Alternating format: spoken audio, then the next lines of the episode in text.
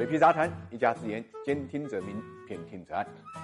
天下熙熙，皆为利来；天下攘攘，皆为利去。最近，一场围绕 ETC 用户的争夺战开始了。为了能够招揽用户，支付机构、各大银行纷纷推出了各种优惠活动。比如说，办个张 ETC 可以享八大优惠，包括送 OBU、通行费呢首笔免单、加油呢百分之十返现、一分洗车等等这些措施。不少银行工作人员还化身成了段子手，将文案呢玩出了新高度。比如说，眼看着爱人经过 ETC 专属车道扬长而去，你。却还在人工窗口排队领卡，一次错过，再见已是路人。当然，这是非常夸张的一个说法。的确，在高速路收费路口，ETC 往往非常通畅，车辆也很少，但是人工收费通道呢，经常拥挤等待。问题是，为什么现在突然出现了 ETC 大战？ETC 这种收费模式呢，中国啊投入使用多年了，上一次爆发呢是二零一四年，但是呢，合作门槛相对高，参与的银行呢不太多，全国联网呢也不及时，所以发展还是比较慢。到了今年，风向就突变，原因就在于二零一九年两会。的时候，李克强总理就提出要在两年内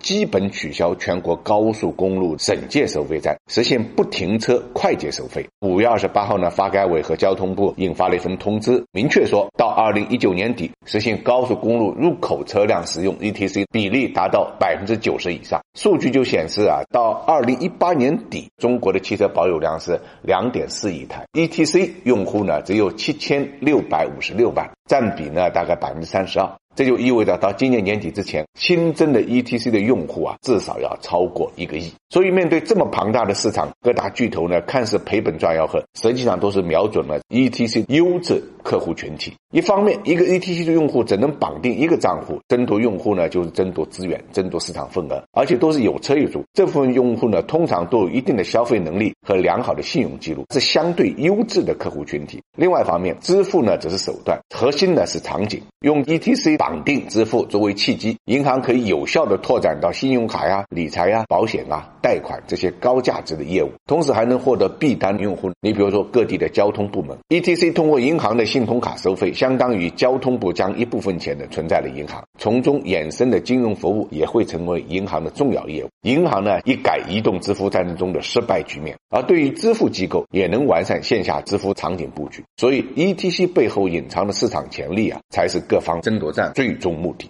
在政策红利面前，在 ETC 大爆发的面前，无论是银行还是互联网巨头，都要紧跟啊这个时代的步伐。谁能够率先争夺移动支付的新增空间，谁就先占上为王。慢一步，可能满盘皆输。当然，这并不意味着竞争，因为互联网巨头本身呢处在流量的上风，用户基数大，粘性也非常高，而且运营能力特别强，可以推动 ETC 的普及进度。所以，大型银行如果想要拿下 ETC 的市场份额，和互联网巨头合作啊，就是一个路径。比如说，支付宝非常方便，只要你愿意装 ETC，它可以把卡给你寄到家里面，卡就是跟邮储银行合作的卡。显而易见，这是一加一大于二的一种合作。